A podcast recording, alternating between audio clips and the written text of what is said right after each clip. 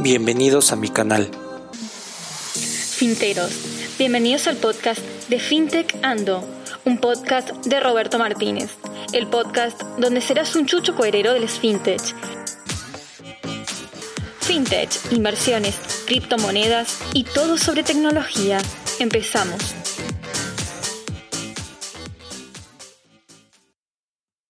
Hola, hola mis chuchos cuereros. Aprendamos de impuestos con Taxat. Hay que aprender a identificar perfectamente bien el concepto de lo que nos están pagando. Esa es la brújula, esa es la clave primordial. Con nosotros su cofundador, Armando Tapia. Y Taxat es un despacho contable jurídico fiscal. Hablamos de impuestos en préstamos P2P, de crowdfunding inmobiliario para que tú seas un chucho cuerero en las inversiones.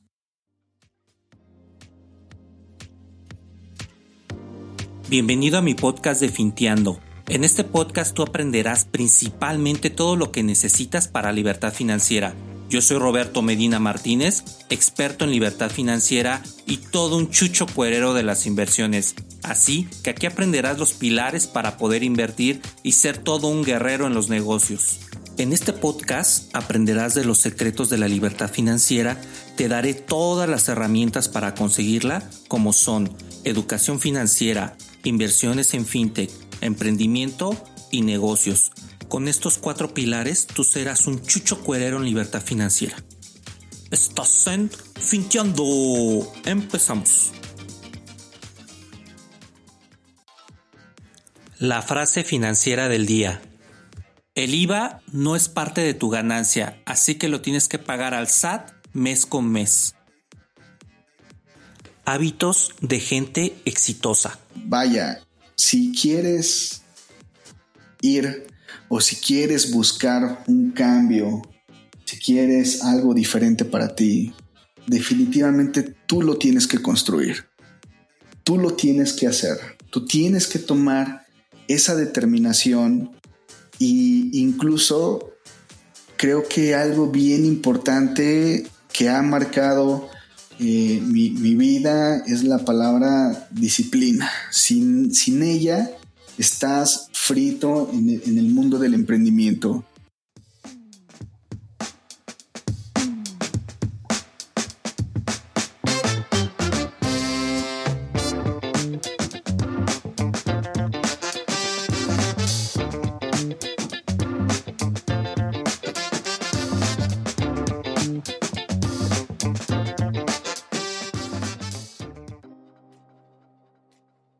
Mis chuchos cuereos de las inversiones, bienvenidos al podcast número 41 titulado El mundo de los impuestos al invertir.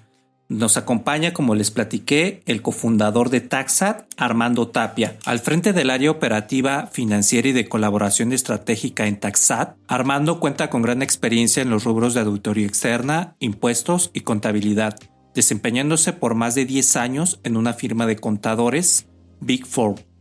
Experto en las industrias de software, hotelería, entretenimiento, entre otras, adicionalmente es miembro del Colegio de Contadores Públicos de México. Y como les comenté, ahorita se encuentra al frente de Taxat y el mundo de los impuestos para entidades fintech en México. Cuenta con una especialidad en impuestos en la escuela bancaria y comercial, además de que es un adepto inversionista, por lo cual este podcast te va a gustar bastante y vas a aprender mucho de impuestos por lo que lo hacen un empresario muy loable para el puesto que está desempeñando.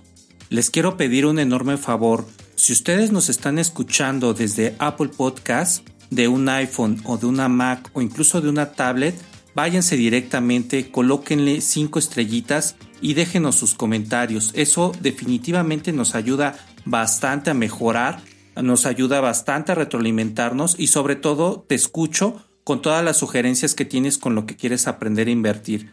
Esa es una. La otra, recuerda que tengo los otros canales de comunicación en donde tú puedes aprender más de inversiones, como recarga tu cartera en YouTube, videos que te aportan mucho valor. Desde luego en mi blog en recargatucartera.com, en donde vas a encontrar los mejores artículos de fintech, tecnología, inversiones en bolsa, inversiones en fintech negocios y toda la parte holística para que tú puedas ser un emprendedor de éxito. También recuerda que este podcast lo puedes escuchar en cualquier plataforma de podcast, en Apple Podcast, Google Podcast, Anchor, Spotify, TuneIn, en todas las plataformas prácticamente para que lo tomes muy muy en cuenta.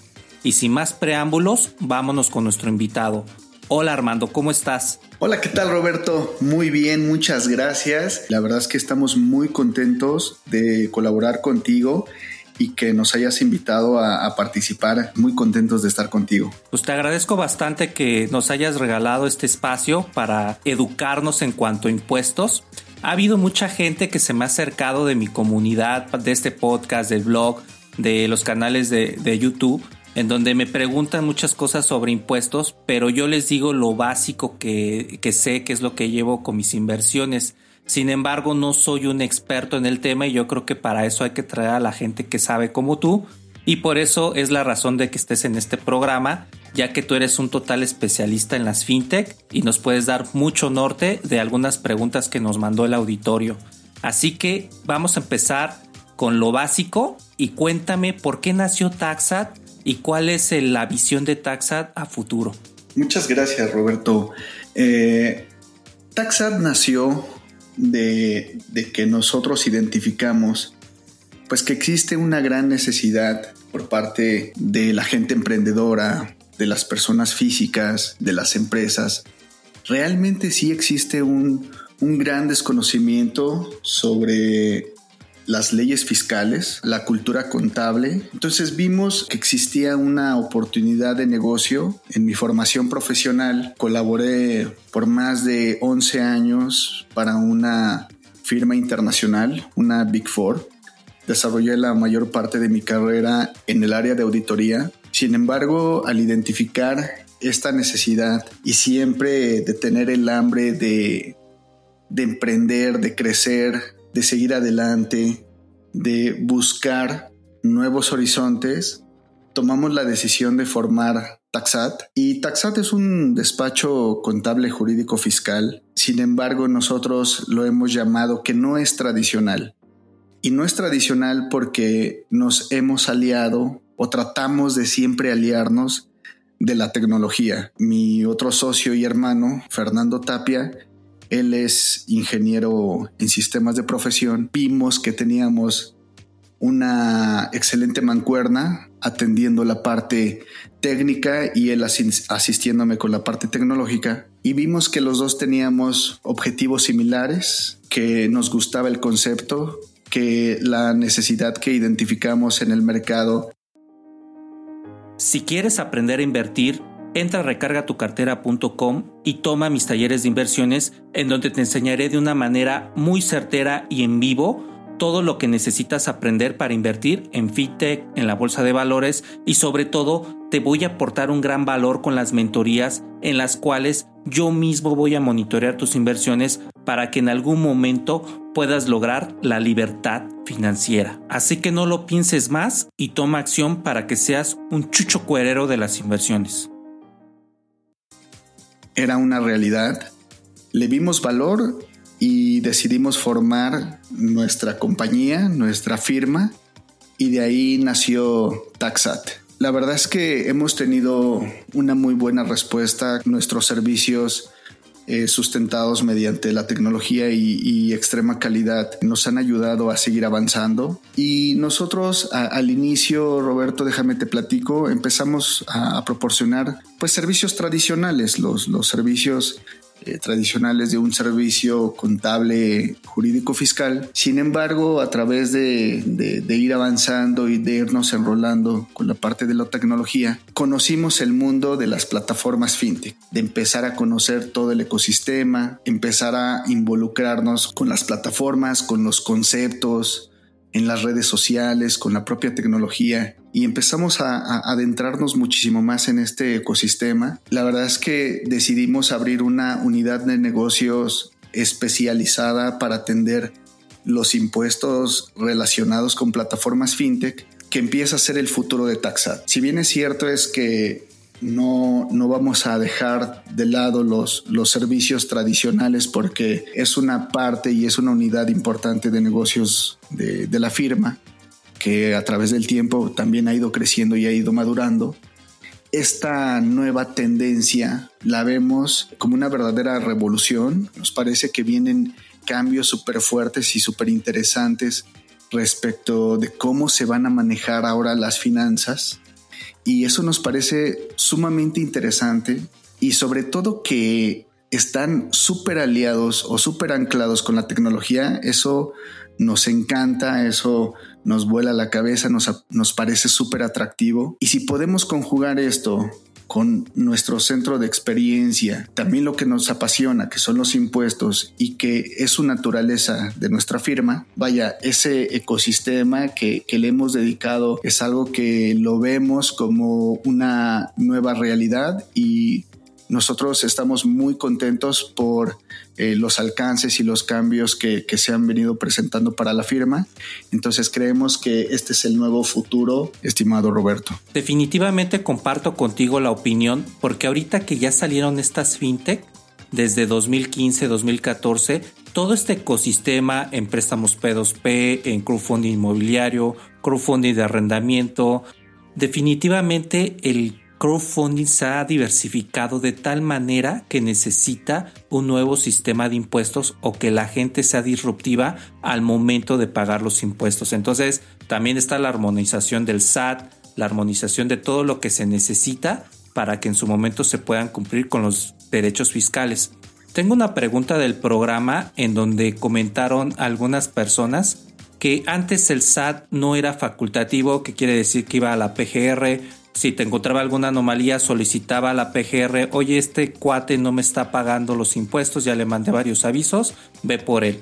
Y ahorita el SAT están comentando que es facultativo, ya no le pide permiso a la PGR, va directamente por ti y te meten directamente a la cárcel. ¿Qué tan cierto es esto? Sí, es correcto, Roberto. Creo que también la autoridad ha ido evolucionando a través de, las nuevas tendencias. Incluso ellos han tratado también de aliarse a la tecnología. Hemos visto que incluso las declaraciones anuales o las declaraciones ya empiezan a ser muchísimo más eficientes, más interactivas, han ido eh, evolucionando en sus procesos precisamente a través de los buzones tributarios o sus medios de alcance. La autoridad trata a veces en primera instancia tocarte la puerta y hacerte una carta invitación para revisar qué es lo que está sucediendo o cuáles son las inconsistencias y con base en ello pues tú puedas tomar acciones. Lo que sí es cierto es que si haces caso omiso de estas invitaciones, si consideras que los avisos que te manda la autoridad son de poca relevancia, ahí es donde se pueden generar problemas muy importantes. Una de las divisiones de la firma está encaminado a revisar, ayudar a las empresas a evitar este famosísimo artículo del Código Fiscal de la Federación, el artículo 69b, que está diseñado para atacar a las empresas o para fiscalizar a las empresas las famosísimas factureras las empresas que lo están haciendo mal. Nosotros desarrollamos una plataforma que ayuda a las empresas a poder monitorear a sus clientes y sus proveedores para estar atentos de que alguno de estos no caiga o no aparezca en el listado del 69. Es muy importante estar muy pendientes de los comunicados que hace la autoridad, porque si no estamos pendientes, llega una invitación o pasa una de estas situaciones, como te comentaba, del artículo 69, que están principalmente en contra de las compañías factureras o las empresas que simulan operaciones. Si tú haces caso omiso de esas invitaciones, la verdad es que pueden venir consecuencias bastante serias. Pudiera tomar acciones la autoridad de congelar cuentas bancarias, de cancelar sellos para emitir facturas, incluso transportar una responsabilidad solidaria a, los socios, parte de, de quien dirige la administración de la empresa. Entonces, son temas muy serios que hay que tomar en consideración. Sin embargo, me parece que la autoridad siempre también tiene esta mano izquierda de vamos a revisar qué es lo que está sucediendo, te, te, te notifica. Entonces ahí hay que tomar acciones eh, inmediata sobre qué es lo que nos está eh, avisando la autoridad. Pero como tú lo comentas, Roberto, ya eh, la comunicación es totalmente directa entre la autoridad y los contribuyentes. Fíjate qué interesante. Y por ejemplo, ya que estamos hablando de este tema, una persona moral y física, ¿cuánto es lo que pagan de multas cuando el SAT les detecta alguna anomalía en su facturación? Fíjate que el Código Fiscal de la Federación maneja unos apartados específicos en donde se detallan toda la serie de multas en el caso de que tú tengas algún incumplimiento. Por ejemplo, hay sanciones administrativas que pueden ir desde los 1.400 pesos hasta los 17.000 pesos. Sin embargo, hay otro tipo de multas muy, muy gravosas. Entonces, eh, es una sección muy grande por parte del código. Lo que les recomiendo a, la audiencia, a los contribuyentes, es que estén muy pendientes, hay que activar los buzones tributarios, también por, ahí recordar que eh, también hay que activar el buzón tributario del Instituto Mexicano del Seguro Social. Y hay que estar muy pendientes de la comunicación que se tenga con la autoridad para efectos de que en algún momento de recibir algún tipo de invitación, sí se tomen acciones de inmediatas o se trate de revisar con, con algún experto, algún colega, precisamente para evitar algún tipo de, ejecución directa por parte de la autoridad. Sabemos que un, congelamiento de cuentas o que nos bajen los sellos, pues nos imposibilita operar. Entonces eso nos va a poner en una situación bien difícil ante nuestras obligaciones, llámese clientes, llámese proveedores. Vaya, puede ser un, tema bien importante, entonces hay que estar muy pendientes de las comunicaciones que se tengan con la autoridad. Y con respecto a un contador, ya nos diste unos montos bien importantes de 17 mil pesos de multa. ¿Cuáles son los costos de un contador? Más bien, ¿cuál es el costo de no tener un contador que te lleve toda la administración fiscal versus hacerlo uno mismo? Fíjate que yo he escuchado incluso por parte de nuestro director cuando tenemos juntas y, comentamos algunos puntos. Me parece que el requerir los servicios profesionales de un contador o de un abogado o de un especialista son sumamente importantes. Si tienes algún malestar, me refiero a nivel físico, hemos tenido muy malas costumbres de ir a la farmacia y automedicarnos, autorrecetarnos pero no sabemos de fondo si hay alguna otra complicación muchísimo más seria. Entonces me parece que es súper prudente siempre acudir con el especialista y obtener un criterio muchísimo más experimentado y que nos pueda decir realmente qué es lo que está sucediendo. Hay muchos procedimientos administrativos fiscales que me parece que los contribuyentes pueden ser muy autosuficientes y pueden realizarlo. Sin embargo, al enfrentarse a una situación un poquito más eh, seria o, o sobre todo si tú eres a la mejor una persona física con, con una actividad empresarial, en donde tengas empleados, en donde tus operaciones sean muy recurrentes, posiblemente o lo más adecuado es que sí tengas algún especialista que te pueda ayudar, asistirte con, con tu contabilidad y que pueda asistirte con la determinación de tus impuestos. Que no tomes acciones eh, deliberadas o, sin conocimiento. Pudieras tener muchas complicaciones, pudieras realmente traer un problema a tu negocio. Entonces yo sinceramente recomiendo que evalúen y el costo-beneficio pues me parece que no tiene ninguna relación, estimado Roberto. Pero bueno, creo que también ese es un tema de ego, ¿no? Porque bueno, me voy a autoacusar. Yo como soy QFB de profesión, eh, me dedico a todo el tema farmacéutico y cuando quiero ir al doctor prácticamente yo soy el que me receto porque yo soy el que piensa que el doctor tiene que estudiar lo que yo estudié en cuanto a, a la biodisponibilidad de medicamentos, todo eso para poderme recetar. Pero ya luego entro en cordura y digo, bueno, Sí, él sabe cómo, cómo qué me va a recetar, pero también él sabe de anatomía. Yo no sé nada de anatomía y si tengo una complicación más fuerte en el futuro, obviamente yo no me voy a poder autotratar con eso. Y ya lo empecé a aprender un poquito más cuando este, doy las asesorías financieras y de repente ya me llega la gente, obviamente hasta el cuello de deudas y ya con un hoyo muy fuerte en el abismo financiero.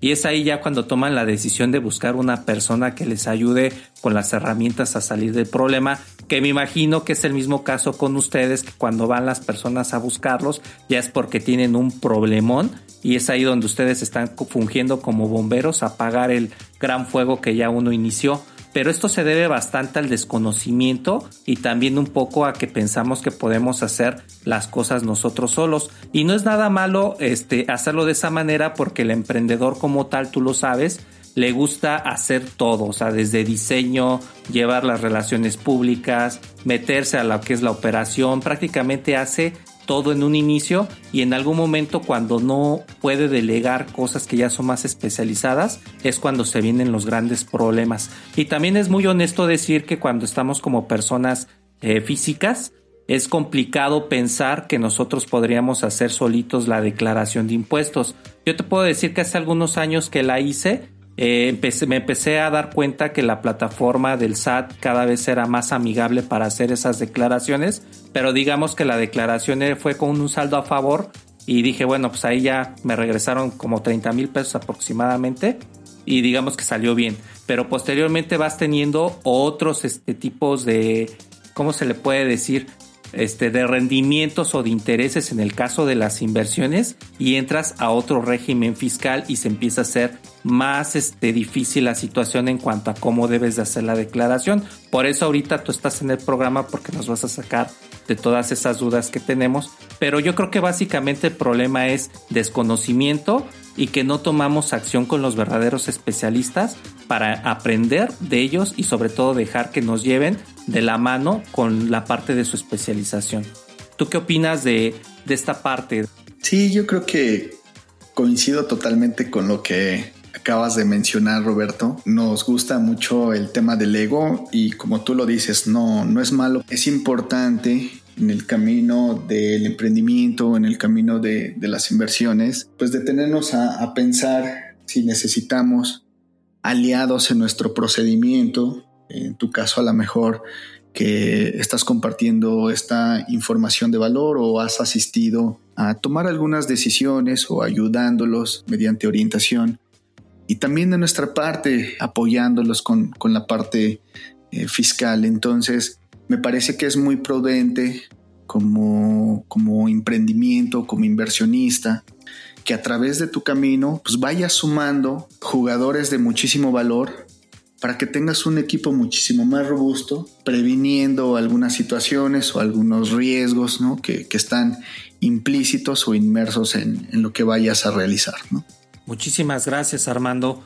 Bueno, te voy a hacer algunas preguntas que me hizo favor de regalarme mi audiencia con respecto a impuestos en fintech. Vamos a aprender mucho de esto de ti y sobre todo este, a tener bastante información de este aspecto de los impuestos. Y una pregunta que nos hizo uno de nuestros escuchas es cuáles son los impuestos que se pagan en las fintech en P2P y crowdfunding inmobiliario. Claro que sí, Roberto. Y antes de contestar esta pregunta, solamente quiero hacer un pequeño paréntesis.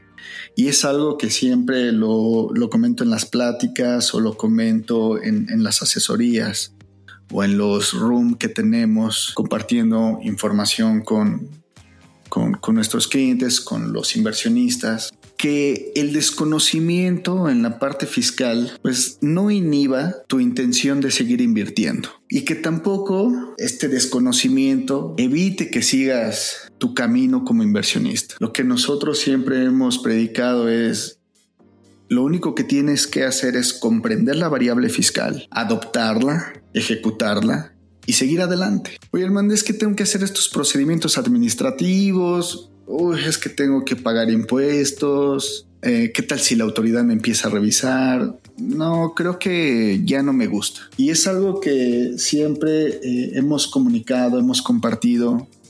No se trata de eso, ¿no? Sino todo lo contrario. Me parece que se está viendo un cambio radical, un cambio muy importante eh, en nuestra mentalidad o en nuestro conocimiento financiero, cada vez muchísimo más gente trata de obtener este tipo de informaciones. Empezamos a hablar conceptos muchísimo más sofisticados. O sea, se palpa esta realidad de que estamos siendo un, país que está emergiendo y que está volteando a ver el mundo de las inversiones. Nosotros sabemos que, pues, ¿cómo lo podría llamar? Un, cliché o un, eh, un tabú de, oye, pues es que las inversiones son para cierto público. Pero ya no es así. Cada vez muchos inversionistas, cada vez las personas se están dando cuenta de esto. Entonces, lo que te quiero decir es simplemente tienes que entender la variable del costo fiscal, sumarla a tus análisis para que también puedas ser un inversionista muchísimo más preparado y sigas adelante. Es, es, importante comprender que el hecho de que obtengamos rendimientos o el hecho de que obtengamos una ganancia por parte de una inversión, pues debemos de pagar impuestos. Esto es algo que no va a cambiar, que no hay forma de evitarlo y que ya está establecido de esa manera. Entonces, lo que yo les recomiendo es, vamos a comprender qué es lo que tenemos que hacer y seguir adelante en nuestras inversiones. Hay que, hay que ir un poco con cuidado, hay que ir obteniendo información financiera para saber en dónde estamos invirtiendo y cómo lo estamos haciendo, comprender muy bien el instrumento, pero no olvidar que trae una variable del costo fiscal. Entonces simplemente es adoptarla, saber que está ahí y seguir adelante nuestras inversiones, pero con plena conciencia de que también tenemos que hacer frente a nuestras obligaciones fiscales. Entonces, haciendo ese pequeño paréntesis, Robert, eh, sobre la pregunta de cuáles son estos impuestos eh, que se deben pagar a las fintech de préstamo de persona a persona o de crowdfunding inmobiliario. Eh, como tú sabes, existen tres mundos muy grandes en la parte del crowdfunding o financiamiento colectivo, en donde está este modelo de deuda, este modelo de copropiedad y este modelo de capital de riesgo. Y a veces cuando los clientes se acercan a mí y me preguntan, no, Armando, es que, ¿qué pasa en esta plataforma? ¿O qué pasa en esta otra plataforma? Lo que a veces yo trato mejor de recomendarles es lo siguiente. Hay que aprender a identificar perfectamente bien el concepto de lo que nos están pagando. Esa es la brújula, esa es la clave primordial.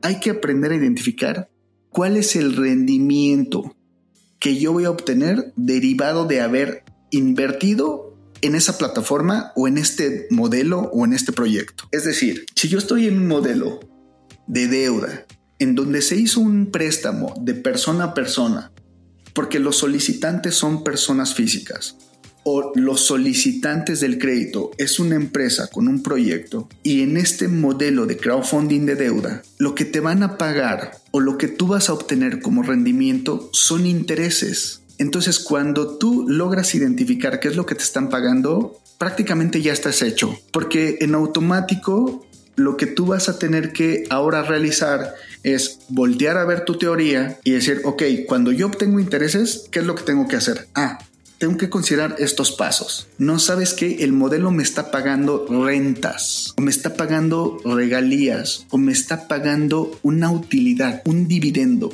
Entonces, en automático, ahí es donde vamos a encontrar cuál es la esencia del impuesto que tenemos que atender. En esencia, lo que les quiero transmitir aquí es, aprendamos a comprender qué es lo que nos están pagando.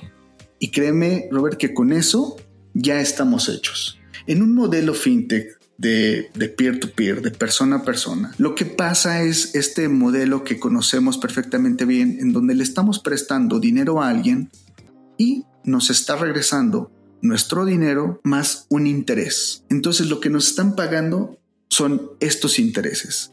Ahora, respecto del crowdfunding inmobiliario, también habrá que entender cuál es el modelo. Posiblemente somos copropietarios de un inmueble que se pone a disposición y a lo mejor el rendimiento que me van a estar pagando durante todo el tiempo que yo tenga posesión de esa copropiedad van a ser rentas. Entonces, ese es el primer paso que hay que identificar. Cuando obtienes ingresos por intereses a través de estas plataformas, hay algo que considerar muy importante. Yo, Armando Tapia, que soy un inversionista, soy una persona física que no pertenece al sistema financiero. Y el solicitante que está recibiendo mi dinero que se lo estoy prestando tampoco es una persona que pertenece a un sistema financiero y tampoco es regulado. Las plataformas están haciendo un procedimiento de entrar en aceptación y regulación por parte de la Comisión Nacional Bancaria de Valores. Sin embargo, están perfectamente bien documentadas y, reguladas por lo que estableció la ley FinTech. En este primer supuesto, cuando yo le estoy prestando mi dinero a un solicitante y me está pagando intereses, pues por estos intereses lo que yo voy a pagar es un impuesto sobre la renta porque es una utilidad para mí, es una ganancia para mí. Entonces yo voy a pagar el impuesto sobre la renta y siendo una persona física, lo que me dice la ley es, realízame pagos provisionales de manera semestral y presenta tu declaración anual. Eso es respecto de lo que es el impuesto sobre la renta en el overall o a grandes rasgos. Bueno, perdón, discúlpame que te interrumpa. Esa parte estaba un poquito dudoso porque la factura te la mandan las, las fintech cada mes. Entonces, el deber ser es de que tú cada seis meses juntes esas seis facturas y hagas una declaración cada semestre o las juntas durante todo el año y haces tu declaración anual. ¿Cómo es? Hay que realizar pagos provisionales de manera semestral la declaración anual. Este impuesto sobre la renta la mayoría de los impuestos, el impuesto sobre la renta en su esencia, Robert, es anual. Lo que te dice la ley es, realiza pagos provisionales. Veme realizando anticipos a cuenta de tu declaración anual. Y es el caso para los intereses cuando es esta combinación de que obtienes otros ingresos por intereses de algún préstamo que hayas realizado a compañías pues que no pertenecen al, al sistema financiero. Lo que te dice la ley es realiza pagos semestrales de manera provisional a cuenta del impuesto anual que tienes que pagar. Entonces, cuando tengamos estos modelos de préstamo de persona a persona o un modelo en donde nosotros realizamos un préstamo al solicitante y nos van a pagar intereses, para el impuesto sobre la renta hay que realizarlo de esta manera, semestral y en la declaración anual. Y aquí nada más eh, quisiera terminar de, acotar esta parte de, de, como tú lo dices, pues de manera mensual me están dando una facturita y tú podrás ver tanto en tu factura como en el reporte de la fintech, pues que te están pagando un interés y te están pagando un impuesto al valor agregado, este famosísimo IVA. Oye, ¿y por qué me están pagando IVA? Lo que sucede, tanto yo como el solicitante, pues que no somos instituciones financieras, lo que se considera en la ley del impuesto al valor agregado es que es una prestación de servicios. Entonces es una actividad que está transparentemente tasada en la ley del impuesto al valor agregado y es por eso es que se genera un IVA.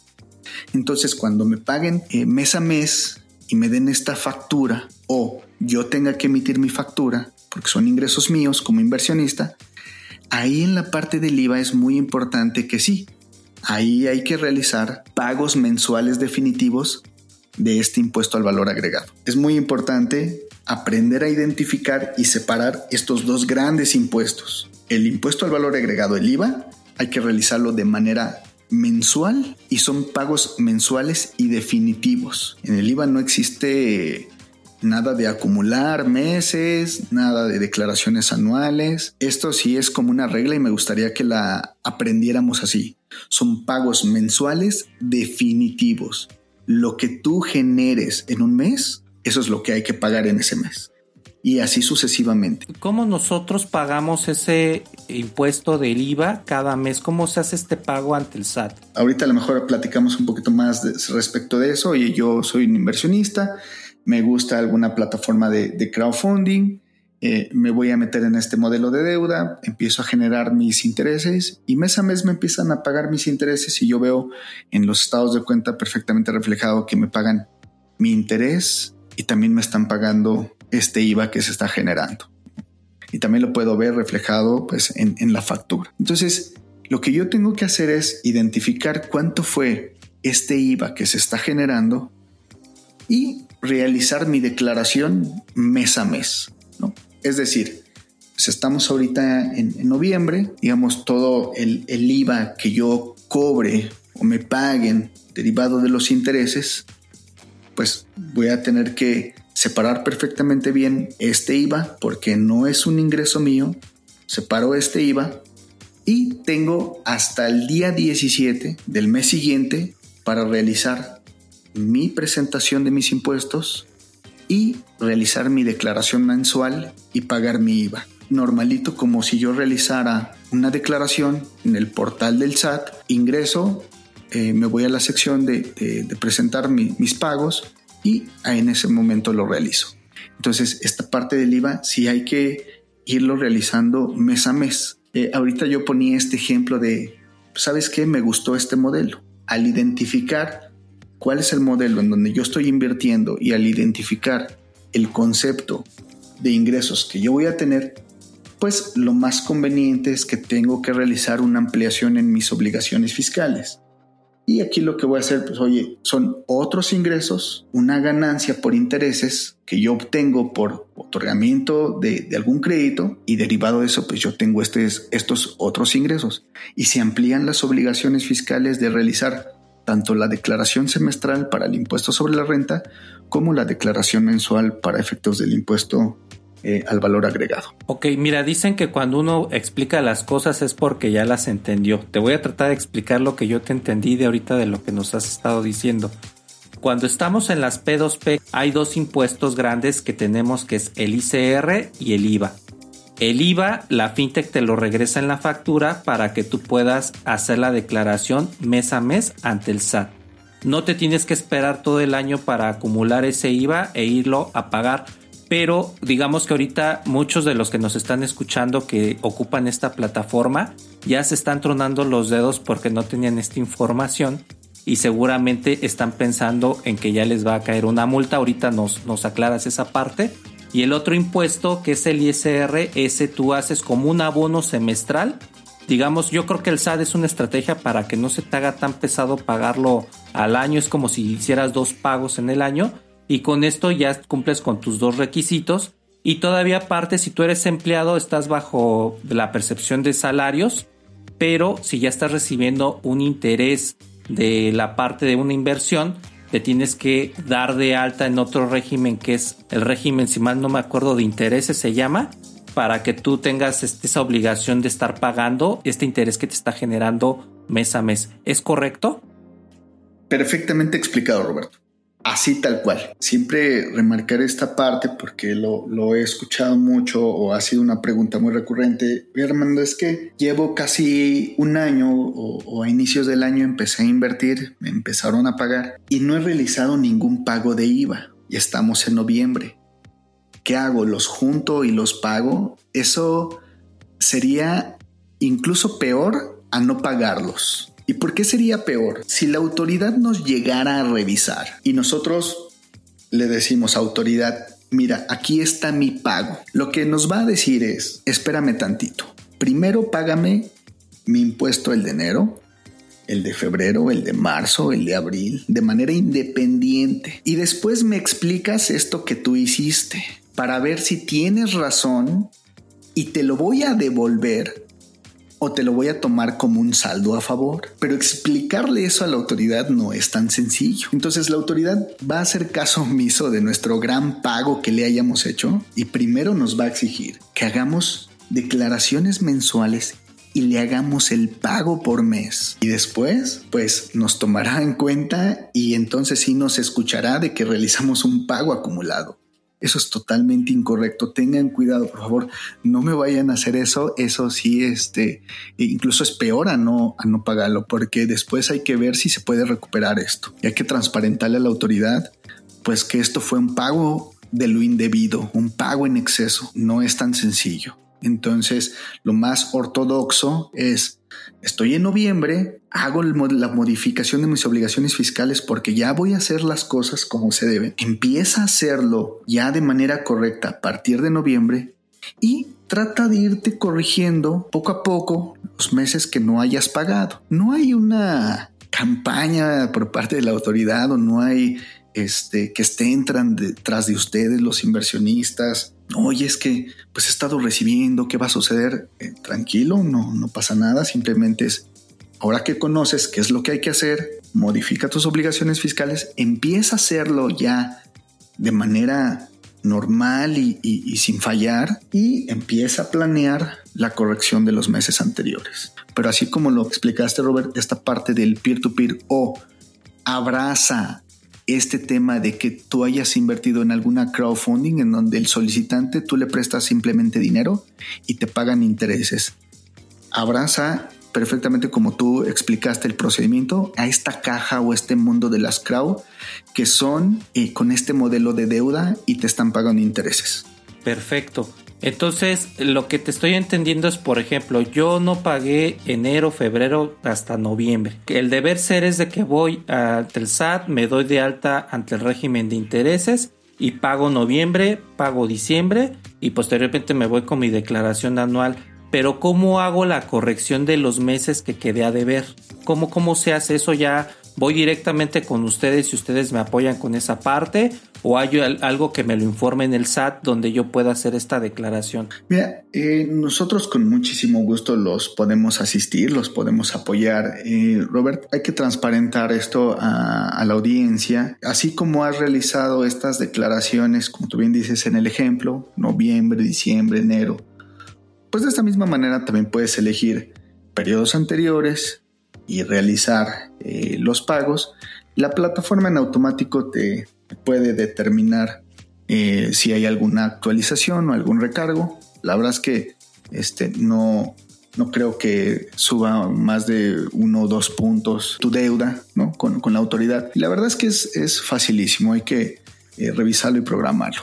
Pero también creo que vale la pena comentar lo siguiente. Yo tengo o he visto algunos inversionistas, algunos casos, que están en este procedimiento o en, este, en esta etapa de testear en dónde invertir.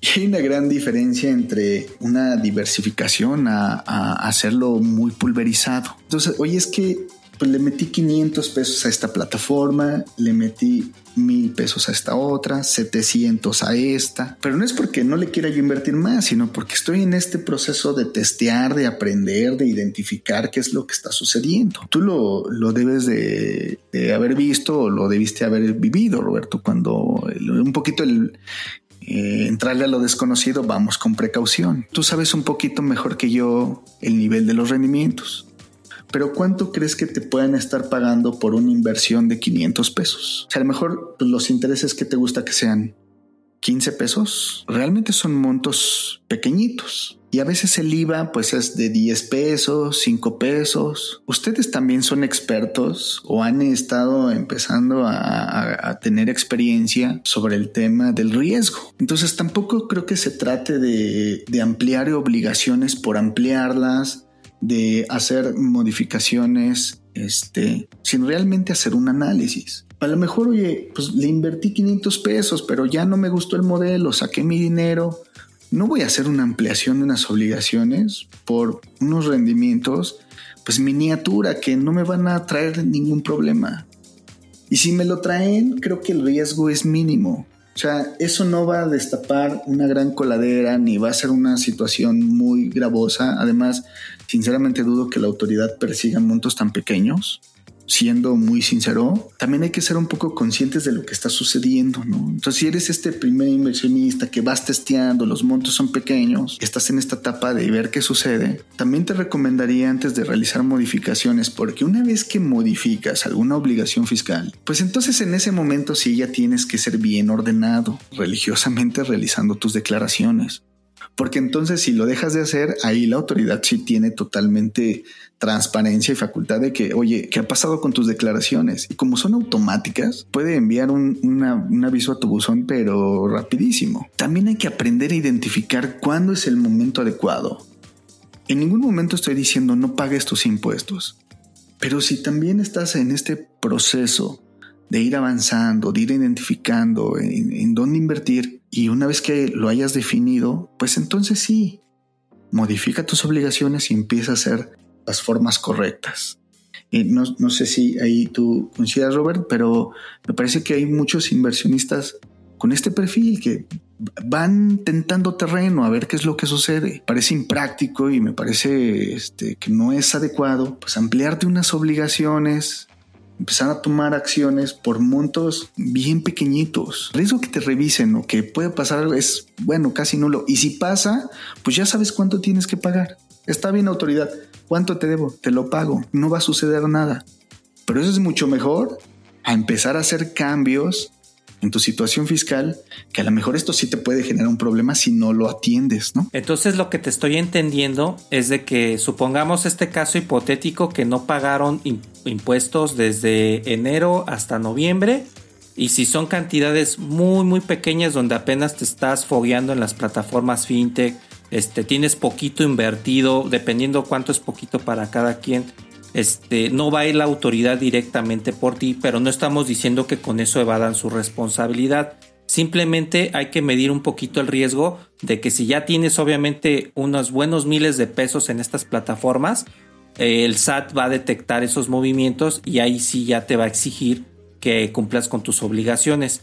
De todas maneras, si en su momento te llegan a, digamos que encontrar esas anomalías, lo peor del caso es de que llegues y pagues, ¿no? O sea, eso ya te quitas como que ese problema. Pero yo siempre he sido con el tema de que hay que ser ordenados, pero sobre todo ordenados en el aspecto de llevar todo muy bien para que en su momento no se te vayan juntando estos pequeños rendimientos, porque tú sabes que primero inviertes en un lado, luego inviertes en otro, vas teniendo tus intereses, el interés compuesto va creciendo, pues se va haciendo un poquito más de dinero y ya cuando mero sientes, tú te vas con la inercia de que sigues invirtiendo, pero no estás cumpliendo con tus obligaciones fiscales. Entonces aquí es bien importante lo que tú comentas. No se está diciendo que no se paguen impuestos, pero lo que sí se está recomendando es de que si te estás follando en las fintech, tomes la decisión de hacer tu declaración, ¿es correcto? Sí, correcto. Así tal cual lo acabas de mencionar, Roberto. ¿Qué pasa, por ejemplo, cuando el inversionista está recibiendo su interés todos los meses en estas plataformas de fintech de P2P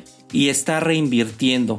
Quiere decir que el dinero no lo está depositando a su cuenta bancaria y por lo tanto, de hecho unos hasta comentaron que es una forma como de engañar a, a la parte de la declaración porque no te están monitoreando ese dinero de salida. Entonces ahí cómo es, porque lo están haciendo símil a cuando tú tienes una acción en la bolsa de valores, ahí la dejas muchos años y una vez que ya la vas a vender y obtienes ese dinero es cuando tienes que pagar los impuestos. ¿Se puede hacer algo similar en cuanto a las fintech de P2P? No, no se puede hacer, Robert. De hecho, ese es un tratamiento que es incorrecto. Lo que sucede es lo siguiente, se devenga un interés o se genera. ¿Y qué es lo que sucede? Pues te, lo pagan, pero lo que sucede es que está en el wallet de la fintech. Pero claramente ya tienes totalmente posesión de ese dinero y tienes ahí la elección de decir, o se reinvierte en este modelo o lo retiro. Como ya está en tu posesión, surte efectos fiscales desde ese momento. Entonces ahí, este, aguas, mucho cuidado con esa parte. No es, ah, ahí se va a quedar, no, no se va a dar cuenta la autoridad. Posiblemente no tenga los mecanismos hoy en día, pero estoy seguro que los va a tener. No, no lo tomen como una postura adecuada desde el momento en que, en que se devengan y tú tienes pues esta facultad de, ah, pues que se sigan reinvirtiendo. Claramente eso es una ganancia para ti y está sujeta del pago de impuestos. Qué bueno que nos haces esta aclaración, ¿eh? porque en la parte del desconocimiento de, ah, bueno, la bolsa de valores es así, yo no recibo, yo no tengo que pagar hasta que vendo, y sobre eso ya empiezo a cumplir con mis obligaciones, haces la similitud en otras plataformas financieras, pero qué bueno que nos haces esta aclaración porque había mucha duda de mi, de mi comunidad en cuanto a si esto era correcto o no. La parte en qué régimen tienes que estar ante el SAT con estas plataformas de ganancias por intereses, ¿es correcto? Eh, está dentro del capítulo de otros ingresos y se despliega un submenú de estos otros ingresos y son eh, ganancia cambiaria y intereses que obtengas eh, por otros créditos en operaciones de, préstamos. Vamos a, mandar el, nombre preciso, pero está dentro del el rubro de otros ingresos y dentro de este rubro de otros ingresos se despliega el submenú y ahí vas a poder identificar eh, esta obtención de ingresos derivado de intereses por créditos que hayas realizado en territorio nacional. Entonces es ganancia por ingresos por intereses. Otra persona nos preguntó cómo se pagan los intereses si invierto en CETES. ¿Es lo mismo el interés que tengo que pagar a 28 a 180 días o de manera anual?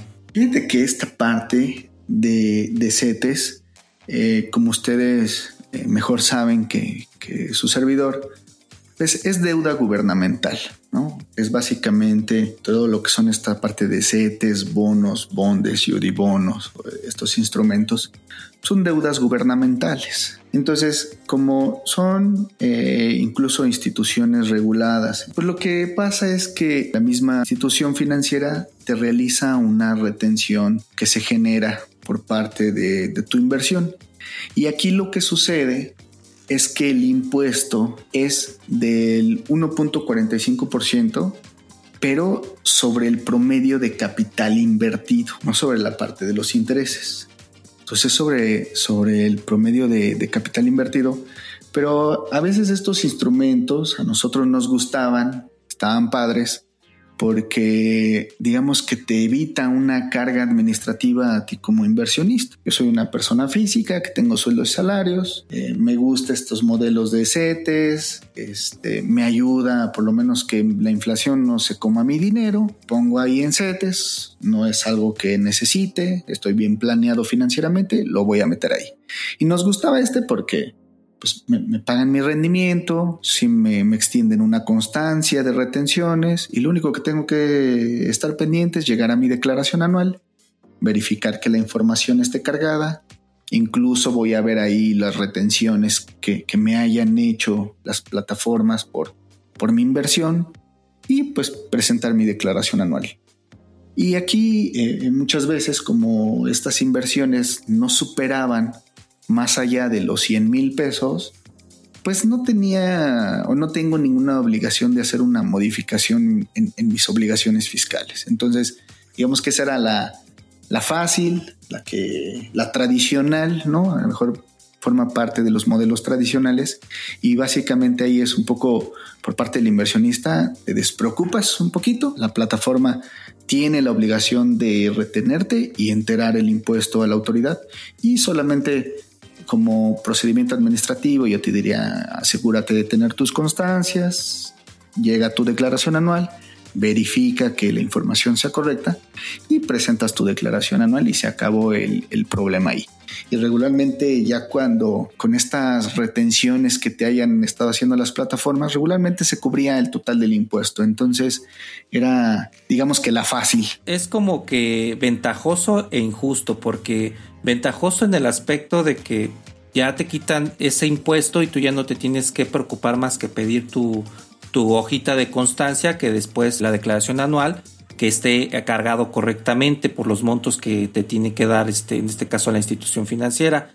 Pero es injusto porque te hace este descuento por el promedio de lo invertido y no por lo que tú estás generando de intereses. Entonces, Imagínate, te están quitando la inflación, la inflación te está pegando fuertemente con tu interés, con tu ganancia, y todavía este impuesto te está pegando directamente con el capital invertido. Entonces muchas personas que nos están escuchando dirían, no me conviene meter el dinero a CETES, mejor lo meto a FinTech, porque en FinTech te están dando rendimientos más atractivos este, del 20 al 22% en promedio y ahí me conviene porque mi dinero está trabajando de una mejor manera. Este dinero en los CETES es una forma de tener liquidez a 28 días o depende de cómo lo estés metiendo, que puedas transformar tu dinero en caso de que tengas alguna necesidad de manera inmediata.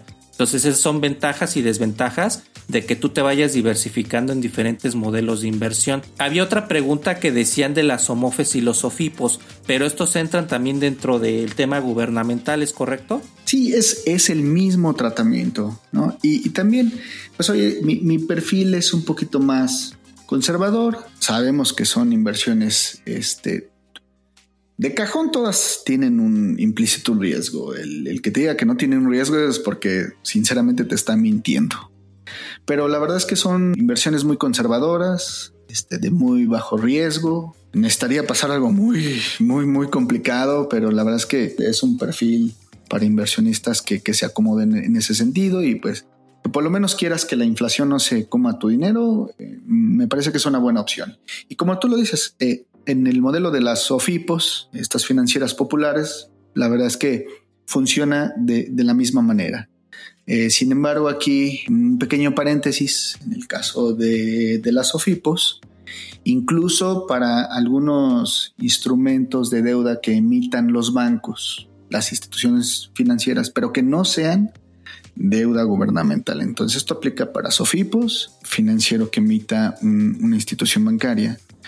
Hay una, una exención de la parte fiscal, tu promedio de inversión eh, de forma diario, anualizado, no supera las 5 UMAS elevadas al año, que en números cerrados 158 mil pesos. Si tu inversión no supera este monto, tu inversión es, está exenta de impuestos, impuestos sobre la renta. Pues soy un inversionista conservador, a lo mejor traigo en promedio 120 mil pesos en una Sofipo, vas a ganar tu, tu, rendimiento y tu rendimiento va a estar pues libre de impuestos en ese sentido. No, pues de hecho es una gran ventaja. Entonces, si tú tienes 157 mil pesos, que no te pases de los 158, no pagas el ICR, que es el impuesto que se paga sobre estos modelos de inversión de Sofipos. Bueno, ya hablamos de lo de P2P, que ya debe de haber quedado clarísimo. De hecho, muchas gracias por toda esa información que nos acabas de regalar. Pero en crowdfunding inmobiliario existen diferentes modelos y me gustó mucho eso que comentaste que debes de entender qué te están pagando para que veas qué tipo de intereses o qué tipo de declaración vas a hacer. En crowdfunding inmobiliario tenemos por ejemplo a N2Crow donde ellos aceptan los proyectos de las constructoras. Estas constructoras hacen por ejemplo un edificio, el edificio se vende y te dan los rendimientos de, de lo que tú estás este, invirtiendo, depende de cuál sea el proyecto.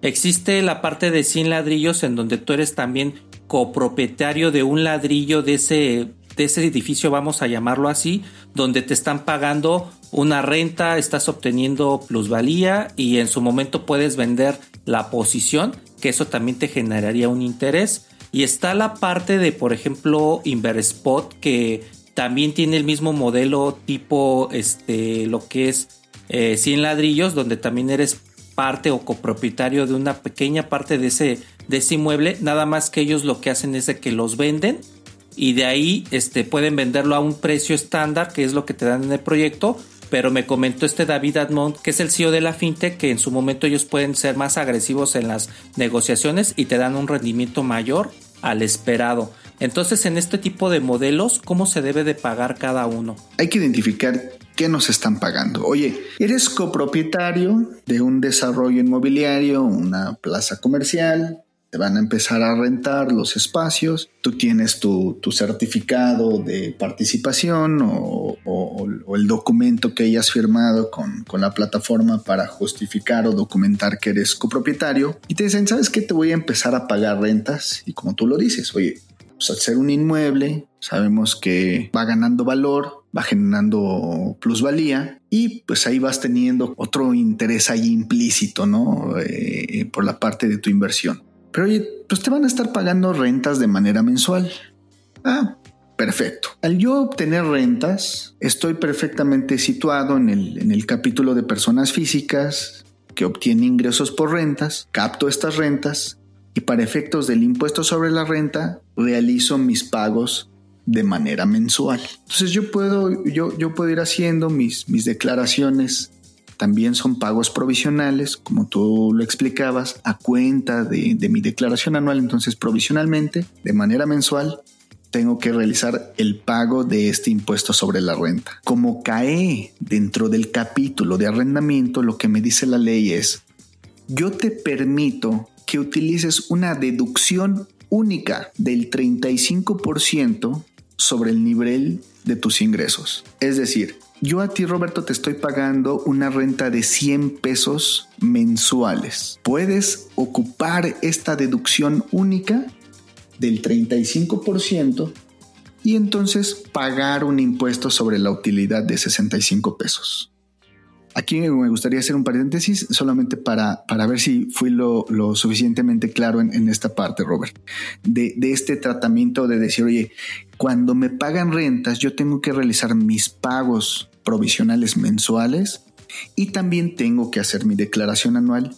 Sin embargo, la ley me da esta opción de decir, puedes ocupar una deducción única permitida en la ley sin documentación del 35% sobre los ingresos que obtengas únicamente por este concepto de rentas. Entonces, aquí nada más para hacer un paréntesis, porque a lo mejor la información es, es este, grande, pero en, esta, en esta parte, eh, Robert, ¿vamos bien? Pues mira, lo que yo te estoy entendiendo es de que, por ejemplo, tú recibes 100 pesos de tu renta, de tu ladrillo está al mes y de ahí tienes que hacer un único pago de 35% y ya no te preocupas por este pago, pero es cada pago o tú juntas todos los pagos del año y de ahí sacas el 35%. Es primero de enero, yo soy copropietario de un desarrollo inmobiliario en una de estas plataformas fintech y pues me dicen, ¿sabes qué, Armando? Yo te voy a pagar de manera mensual una renta.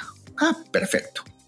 Entonces en enero yo recibí una renta de 100 pesos, en febrero una renta de 100 pesos, en marzo 100 pesos y así sucesivamente. Yo tengo que pagar dos impuestos, el impuesto sobre la renta y el IVA, el impuesto al valor agregado. Vamos a hablar primero del impuesto sobre la renta. ¿Qué está pasando? Me están pagando una renta de manera mensual de 100 pesos. Y aquí la característica del impuesto sobre la renta es de que yo como persona física debo realizar pagos provisionales mensuales. O sea, de manera mensual yo tengo que realizar una declaración de impuestos sobre la renta a cuenta o de manera provisional a cuenta de mi declaración anual. El primer mes me pagan 100 pesos. Ah, perfecto. Yo tengo que realizar mi pago de mi impuesto sobre estos 100 pesos. Pero ¿qué va a suceder? La ley me permite que yo le aplique una deducción, una disminución a mi ingreso del 35%. Entonces, en lugar de pagar un impuesto sobre 100 pesos, lo voy a pagar sobre 65. Es como si yo tuviera, pues realmente es una actividad este, pues, eh, económica, estoy obteniendo una renta, me están pagando, pero la ley me dice, oye, como no tienes deducciones relacionadas, es una deducción única, no la tienes que tener documentada con, con facturas, gastos deducibles, no, no, no, olvídate de eso puedes aplicar este 35%. Ah, está perfecto, ¿no? Entonces en enero pago mi, realizo mi pago provisional por los 65 pesos. Llega febrero, pasa lo mismo. En febrero me agarran y me pagan mi siguiente factura de mis 100 pesos. Pero la, la característica del impuesto sobre la renta y disculpen que ahí a veces es, es, un poco técnico, ¿no? Por eso trato de desmenuzarlo pero un poco la característica del impuesto sobre la renta es que es acumulado. ¿Y por qué es acumulado? Porque de esta manera, pues la autoridad va a saber a final del año cuánto vas a obtener. Entonces lo que te dice, oye, ¿sabes qué? Al llegar a febrero, acumulas el ingreso de enero y el ingreso de febrero. ¿Cuánto fue? 200 pesos. Entonces, oye, sobre esos 200 pesos, pues igual, puedes aplicar una deducción del 35%, que son 70 pesos, y vas a pagar un impuesto sobre 130 pesos, ¿no? Y aquí, pues, como los ingresos también van siendo acumulados, pues también puedo ir aplicando o puedo ir disminuyendo los pagos provisionales que yo haya efectuado con anterioridad. Sé que es un poco técnico, pero aquí lo que me gustaría que se llevaran es, el impuesto es de manera mensual, hay que hacer pagos mensuales y hay que pagar también mi declaración anual respecto de lo que es ISR, pero la ley me permite, está padre, que yo puedo aplicar una deducción única. A, veces la hemos escuchado como deducción ciega, ¿no? Pero la ley dice es una deducción única de un 35% sobre tus ingresos. Entonces eso me parece que está padre. No, perfectísimo. Ahora sí quedó bastante claro. Y esa es por la parte de que te estén dando un concepto de renta. Pero para la parte de plusvalía, ¿esa se pega con la venta de la posición? Sí, eso va, va a suceder hasta el momento en que tú digas, ¿sabes qué? Decido vender mi posición o decido vender eh, el certificado que yo tengo o, o mi inversión que yo tengo. Y entonces en ese momento lo que tú estás haciendo, pues estás enajenando o vendiendo tu, pedacito de, de, inversión y en ese momento va a generar el impuesto hasta en tanto tú no realices esta venta. Puede ir generando plusvalía a través de toda la vida y nunca ejercer esa opción de, de venderlo y esa plusvalía no genera ningún impuesto. ¿no? Simplemente cuando tú llegues en un momento determinado, oye, decido vender o enajenar mi participación, pues a lo mejor ya generó una gran, un gran valor, una gran plusvalía, claramente vas a obtener una diferencia, una utilidad dentro, eh, entre el costo de la adquisición de ese certificado y el precio de venta. Y por el diferencial, pues eso sí será una utilidad. Ahí es un procedimiento este, ya un poquito más artesanal, pero en ese momento se pagará el impuesto por esa ganancia que tú obtengas. En tanto tú no decidas y solamente vayas acumulando plusvalía, no sucede nada a nivel fiscal. Perfecto, entonces si tú, bueno, si estamos en, por ejemplo, ahorita en el modelo de 100 ladrillos, pagas tu renta, tu SR, tienes 35% de la deducción de la ganancia, de lo que te esté pagando de, de renta mensual, y la plusvalía se junta con la venta de la posición y solamente haces tu tu pago de tu responsabilidad fiscal hasta que vendes la posición. Digamos que se puede quedar a lo mejor que 5 años, 6 años, 10 años y solamente hasta que vendo es cuando ya tengo que hacer ese, esa declaración. Y también te regresa la parte del IVA, la fintech como tal, para que tú hagas tu pago mes a mes. ¿Es correcto? Es correcto. Tal cual lo acabas de decir, Robert. Perfecto. Muchísimas gracias. En la parte de Inverespot, cuando estuvo este David Anón con nosotros, nos comentó que ellos hacen una retención de impuestos para pago. Pero no me quedó claro con lo que tú me decías que las fintech no son instituciones financieras y que por eso ellos te estaban regresando el IVA. ¿Cómo, cómo es esta parte en esta plataforma? Correcto, gracias por decirlo, a eso iba. Como es, te estoy pagando una renta, es igualito a como si tú tuvieras un local comercial Armando, tengo este local comercial, ¿te interesa? Sí, sí me interesa, pues te lo voy a rentar. ¿Cuántos? 10 pesos masiva, 100 pesos masiva, perfecto. Pues cada mes que yo te pague a ti la renta, te voy a pagar tanto la renta como el impuesto al valor agregado. Sucede lo mismo. La plataforma te da tu lana de tu renta y te, y te paga este IVA. Recordemos que el IVA no es nuestro, no es un ingreso, no forma parte de nuestro patrimonio. Entonces hay que eh, tener un poquito la cultura de lo separo, no es mío y se lo pago a la autoridad mes a mes. Entonces, correcto, eh, eh, Robert, gracias por decirlo. Sí hay que pagar de manera mensual nuestro impuesto al valor agregado. Esto fue muy encasillado a lo que es el modelo de, de deuda, porque lo que tú estás haciendo es que estás prestando dinero, ¿no? Y en esta prestación de dinero lo que sucede es que es una, califica como si fuera una prestación de servicios. Cuando una persona física le presta servicios a una persona moral, o por ejemplo, este, eh, eh, que tú le prestes un bien inmueble, ¿no? Pues la, la persona física, la persona moral, perdónenme, la persona moral tiene la obligación de realizar una retención. Sabemos que estamos en este proceso de que incluso las plataformas vayan viendo sus procedimientos administrativos, fiscales, se están regulando, están viendo qué es lo que sucede, no hay mucha claridad. Eh, vaya, estamos en este andar. Algunas han tomado esta posición de decir, ¿sabes qué? Yo sí te voy a realizar una retención de impuestos. Voy a hacer un ejercicio eh, normalito. Yo tengo igual un, hagan cuenta que yo tengo un local comercial y se lo arrendo a una empresa. Y la empresa mes a mes a mí me va a pagar mi dinero, mi, mi renta. Es decir, Armando, ahí está tu renta y ahí está tu IVA. Pero como yo soy una persona física y él es una persona moral y es una actividad de esta de arrendamiento, lo que tiene que hacer la persona moral es que ella tiene que hacerme una retención, una retención de impuestos. Entonces, si la plataforma nos está reteniendo, no sucede nada, está bien. Oye, ¿por qué una sí, por qué una no? están en este procedimiento de, de incluso ver qué es lo que sucede. Desde mi punto de vista, lo correcto es que nos deberían de estar realizando una retención. Eso no va a cubrir el impuesto que nosotros estamos obligados a pagar. Ojo con eso. Oye, es que ya me retuvo, ya me... Qué bueno, yo ya no tengo que hacer nada. No, no, no, no. Hay que tener cuidado. El hecho de que te haya retenido una parte del impuesto significa que él te quitó un cacho y lo va a pagar pero tú aún así tienes la obligación de presentar tu declaración y pagar el resto del impuesto. ¿Y por qué digo el resto? Cuando tú determines tu impuesto, digamos que en un caso hipotético, 100 pesos me salieron de pagar de impuesto. Pero fíjate que la fintech o la plataforma me retuvo 80 pesos. Ah, perfecto.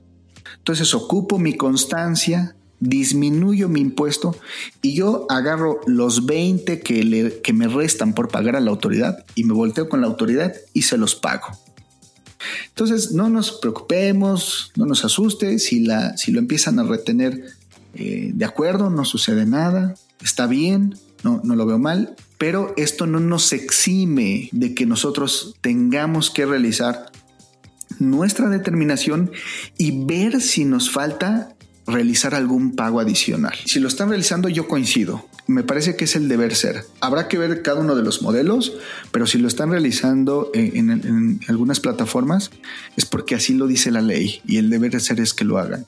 Si no lo están haciendo, bueno, también este, pues no, no nos corresponde a nosotros decírselo a la plataforma. Ella tendrá que revisarlo y, ver qué es lo que tiene que hacer. Perfecto. No, pues esta información vale oro, Armando, porque en su momento uno pensaría que como la fintech ya te retuvo el impuesto, lo único que tienes que hacer es pedirle la constancia para que tú verifiques esa cantidad en tu declaración y ya es todo lo que tienes que hacer. Pero entonces también tienes ese derecho de pagar el, el complemento de ese impuesto, aparte de lo que te está quitando la fintech, para que tú puedas tener tu declaración, digamos, al 100%. Entonces, esta parte es bien interesante porque uno se imaginaría que ya nada más te lo quitan y ya no tienes que hacer absolutamente nada más. Y eso está bien porque, como tú dices, las fintech ahorita se están acomodando con la ley fintech, se están terminando de regular ante la CNBB ya algunas muy avanzadas. De hecho, las que están en el listado de la FICO ya prácticamente lo decía por ahí este Fernando de, de Lendera, que es que te ponga la calificación el profesor y vámonos, ya les falta nada para terminarse de regular. Pero en toda esta parte de impuestos también es algo nuevo, se va a tener que armonizar, no sé si la ley FinTech vaya en sus regulaciones secundarias a sacarlo, que yo creo que en su momento sí lo va a tener que hacer, porque esto, este descontrol, digamos que de unas sí y otras no, va a hacer que por desconocimiento no, no cumplas con tus obligaciones fiscales. Está súper interesante. Entonces, básicamente sobre la marcha las fintech van implementando lo que más les puede funcionar a ellos y es esta parte. Bueno, entonces lo que les quiero comentar principalmente en este podcast es de que cuando te dicen vas a recibir el 30% de tu, de tu inversión, supongamos que invertiste 100 mil pesos y de esos 100 mil pesos obtienes el 30% después de dos años de inversión. Son 30 mil pesos. Te van a regresar tus 100 mil más tus 30 mil. Eso es lo que tú pensarías. Pero en realidad te van a quitar ese impuesto, este parte de ese impuesto para que ellos hagan la parte de la declaración y tú pagas el complemento. Entonces le tienes que quitar esa parte. Todavía le tienes que quitar el IVA que es de cada mes de esos dos años. ¿Es correcto? Sí, es correcto. Este, yo les recomiendo que siempre tengamos la muy buena costumbre de identificar que el IVA no es nuestro, no, eh, no forma parte de nuestro patrimonio. Este, a veces luego algunos clientes por desconocimiento, eh, oye Armando, es que no tengo para pagar el IVA. Le digo, oye, es que eso es complicado que me lo digas porque no era tu dinero. Ojo con eso, no es nuestro dinero. Hay que verlo de una vez de esa manera separarlo ahí en un lugarcito y llegar al momento de, pagarlo. Este, a veces me, causa un poquito de conflicto. Es que no tengo para pagar el IVA. Bueno, pero no era tu dinero, ¿no? Entonces, este, si, si financieramente somos muy bien ordenados y sabemos administrar ese dinero, adelante. Pero si no, tengan cuidado. No, no es nuestro dinero esa parte del IVA que nos pagan. Otra pregunta que nos están haciendo es si tengo un broker en Estados Unidos, ¿cuánto pago de interés? ¿Cuánto cuesta la forma que se llena para pagar en México? Bueno, yo creo que a lo que se refería es de que, por ejemplo, de Estados Unidos pagas el 30% más el 10% que pagas aquí en México, que es lo que te pide el SAT por el concepto de intereses. Pero hay una forma que algunos brokers te dan como la este GBM, que si mal no me acuerdo cuesta como 73 dólares, 1500 pesos, algo así, y con eso ya exentas, digamos, ese impuesto del 30%, pero es absolutamente para todo o cómo funciona ese sistema. Fíjate que esta forma, la W8BN, lo que ayuda a transparentar es que le estás diciendo al gobierno americano, soy residente en México, soy mexicano y voy a pagar los impuestos en México y lo que te ayuda esta formita es eh, precisamente a transparentar eso y evitar la doble imposición de impuestos. Entonces es, eh, si es muy conveniente, si hay que revisarlo. Eh, yo tenía un, dato similar al que me comenta sobre, sobre la el intermediario que acabas de, mencionar, pero también este, me parece que hay otros intermediarios, incluso los que son eh, americanos o eh, que me parece que la forma es gratuita, ¿no? Eh, incluso Taxat tiene una alianza con un despacho americano que está autorizado por, el, por la autoridad americana eh, está totalmente autorizado y regulado para precisamente emitir estas formas. Sin embargo, este, pues quiero ser bien honesto con ustedes. Eh, los, los brokers eh, que son intermediarios, pues hay algunos que es prácticamente gratis. Entonces, ahí nada más habría que investigar cuál. Oye, quiero comprar acciones de una compañía pública que, participa en un, mercado regulado y reconocido en Estados Unidos, pero pues quiero evitar esta doble imposición de impuestos, soy mexicano, te van a pedir alguna documentación, tendrás que llenar esta forma W8BEN y es gratuita, ¿no? Eh, aquí es que tú vayas con tu broker de tu preferencia, pero puedes preguntar sobre eh, el manejo de esta forma y lo que sí sé, porque algunos de mis clientes me lo han comentado, es que la forma es gratuita. Entonces, ahí es un poquito la cuestión de, la preferencia de ustedes como, como inversionistas sobre cuál intermediario les parece muchísimo más atractivo. ¿Y qué pasa en, en esta situación? O sea, sabemos que cuando entramos a invertir a esto, mediante estos intermediarios, a, estos mercados regulados y reconocidos, pues regularmente lo que hacemos es comprar acciones o títulos de valor de alguna, de alguna compañía pública que nos parece muy interesante o, o es una marca que hemos visto, que nos identificamos, nos gusta. Oye, es que esta por el tema del e-commerce tuvo una tendencia muy padre, me parece que es el futuro, la quiero comprar, quiero invertir ahí, entonces lo realizas de esta manera. Y lo que sucede es que, bueno, esta formita te ayuda a, inhibir e, e, esa parte. Entonces, cuando tú compras alguna acción, algún instrumento de estos, pues puedes tener ingresos principalmente por dos vías. Una es que la emisora te pague utilidades o dividendos, que es lo mismo. Dividendos es este nombre que se le asignó al hecho de decir que la persona moral o la emisora pues genera utilidades y todas esas utilidades repartidas entre todos sus socios, todos sus accionistas, pues se le llama dividendo, ¿no? podemos obtener este, esta ganancia, este ingreso por dividendos y también podemos obtener un ingreso al momento de la venta, al momento de trading, porque pues también pudiera ser que nuestra acción tuvo una apreciación de valor porque la compañía se posicionó, porque pasaron algunas situaciones en el mercado, sociales, políticos o lo que sea, tuvo un impacto, se, se evaluó muchísimo mejor la empresa, pues ahora mi acción pues vale cuatro o cinco veces lo que lo compré. Decido venderla en el mismo mercado, entonces ahí también obtengo una utilidad, una ganancia. ¿Y qué es lo que sucede en, estos dos aspectos? Voy a platicar un poquito acerca de los dividendos. Cuando tú obtienes un dividendo por parte de una emisora en el extranjero que te la paga, pues tú como persona física lo primero que tienes que hacer es agarrar ese dividendo y realizar un pago del 10%. Y este pago va a ser un pago definitivo, un impuesto de un pago definitivo que tengo que realizar por el dividendo que obtuve. Paso número 2. Tengo que realizar mi pago provisional del impuesto sobre la renta. Y paso número 3, cuando llegue la declaración anual, ahí tengo que presentar mi declaración anual. Entonces, esto es lo que sucede respecto de los dividendos. Oye Armando, yo vendí mis posiciones y obtuve una utilidad. ¿Ahí qué sucede? Bueno, perfecto. Agarras tu utilidad, llegas a la declaración anual y realizas el pago de tus impuestos utilizando la tasa del 10% sobre la ganancia que hayas obtenido. Pero es, muy conveniente pues, obtener esta formita que hemos platicado, por lo menos para que el impuesto en Estados Unidos ese, eh, lo podamos brincar y solamente paguemos nuestros impuestos eh, aquí en México.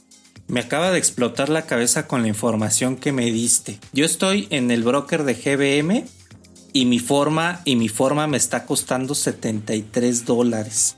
Entonces, con lo que me acabas de decir que hay brokers que te la dan de manera gratuita, me vas a hacer que migre de esta plataforma hacia otra donde me den esos privilegios. Pero bueno, hay ventajas y hay desventajas. Yo, este, es lo que tengo esta dinámica con, con mi comunidad de TikTok donde me dicen, oye, es que qué plataforma o qué broker me recomiendas para invertir. Y siempre les digo, mira, depende de muchos factores, pero principalmente de cómo estés ahorita en esta situación. ¿Qué quiere decir? Que si no tienes nada de información, estás de cero, tienes poco capital para invertir, está un broker que por ejemplo en este caso es Cuspid, que puedes abrirlo desde 100 pesos y con eso aprender a invertir.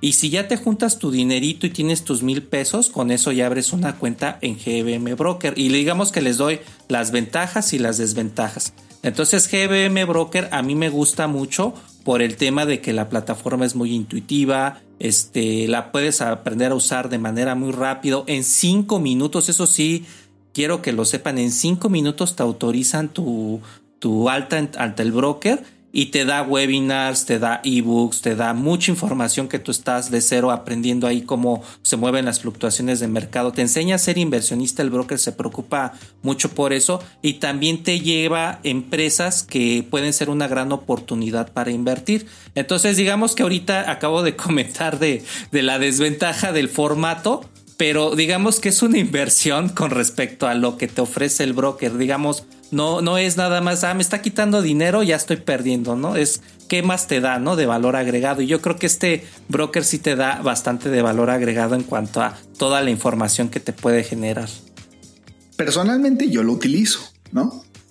Este, creo que le diste al clavo, o sea, hay que analizar todo el, todo el panorama y con base en ello pues cada uno es libre de, elegir el, de nuestra preferencia, pero hay nada más este, pues, un, por, este, hay algunos que no lo cobran, entonces, pues sí, vale la pena este, pues hacer una investigación 360 y tomar una decisión.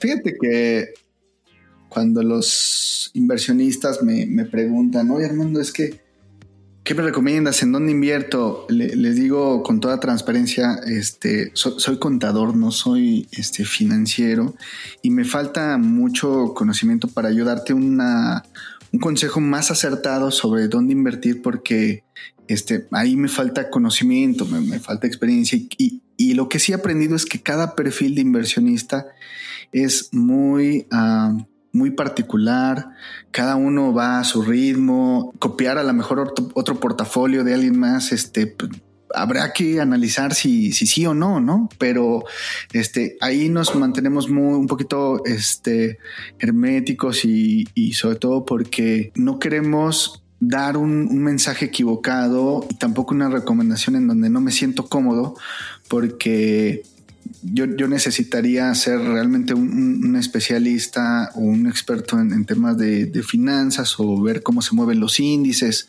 andar bien metido con, esto para compartir un, un, este, un criterio. Y la verdad es que poner sobre la mesa dos plataformas y realmente exprimirlas y poderte dar un veredicto, híjole, creo que es un análisis bien fuerte y, hoy por hoy pues, no, no, lo tengo y creo que no lo vamos a hacer porque no es, no es nuestro mercado, pues, pero sí es algo que tratamos de, decirlo a, nuestros clientes porque sí hay unos que, oye Armando, ¿qué, ¿a dónde le meto? No, híjole, brother, ahí sí te va a fallar porque no, no quiero este, fallarte en, en una respuesta este, incorrecta. Sí, totalmente de acuerdo. De hecho, eso es algo que es muy valioso de tu parte, porque si das una información que a lo mejor es tu percepción, lo que a ti te está funcionando, y a la persona no le funciona, va a llegar directamente a reclamarte, no, es que tú me dijiste que lo hiciera de esta manera. Entonces yo cuando les hago las recomendaciones de, oigan, fíjense que está esta oportunidad de negocio, está esta acción que tiene buena buena capitalización, este está barata, esto, siempre les digo, hagan su propio análisis técnico y vean lo que más les conviene. ya con eso digamos que me limpio un poquito esa responsabilidad de que lo que yo les estoy recomendando es una recomendación. La pueden tomar o no la pueden tomar. Ya depende de cada inversionista el, análisis que haga. Y eso que haces es muy valioso porque yo también lo hago con mi comunidad para que ellos este, tomen la decisión con base a lo que ellos investiguen. Y otra pregunta que me hicieron es de que, ¿qué opinas del broker Flink? Este broker se encarga principalmente por una app de comprar fracciones de acción. Digamos que ahorita la de Amazon cuesta alrededor de 65 mil pesos y es bien complicado llegar y comprar una acción de Amazon a pesar de que tiene mucha oportunidad a largo plazo para seguir creciendo por todo el monstruo que está este, transformando este Jet Bezos. Ya ves que ahorita se está metiendo al tema de, que tiene su empresa este, de viajes turísticos espaciales que es Blue Origin y está ya haciendo algo muy fuerte junto con SpaceX de Elon Musk junto con Virgin Galactic, que también es otra empresa que se está haciendo. Ahorita Jet Bezos está dándole fuerte al tema de distribución de producto farmacéutico. Entonces él, él está con todo para ser el hombre, ya es el hombre más rico del mundo. Prácticamente esta es una persona en la cual es mucho caso de estudio. Pero llegamos al caso del broker. Este broker aprovechó para decirle a su comunidad que, ah, bueno, no tienes los 65 mil pesos, pero en mi plataforma puedes comprar una fracción .00001 de la acción de Amazon. Sin embargo, este, empecé a investigar y es un broker que no está regulado ante la CNBB. Pero la pregunta original es, ¿qué opinas de Flink? No, no tengo mucho conocimiento sobre la plataforma y creo que no podría dar un, comentario respecto de ella. Sin embargo, acabas de decir algo eh, bien sensible. Sí es muy importante que todos los movimientos que realicen y esa es mi recomendación, todos los movimientos que se realicen a través de un intermediario, que sí sea un intermediario reconocido y, autorizado por el mercado en donde ustedes quieran realizar una compra. Sí hay que tener mucho cuidado en ello.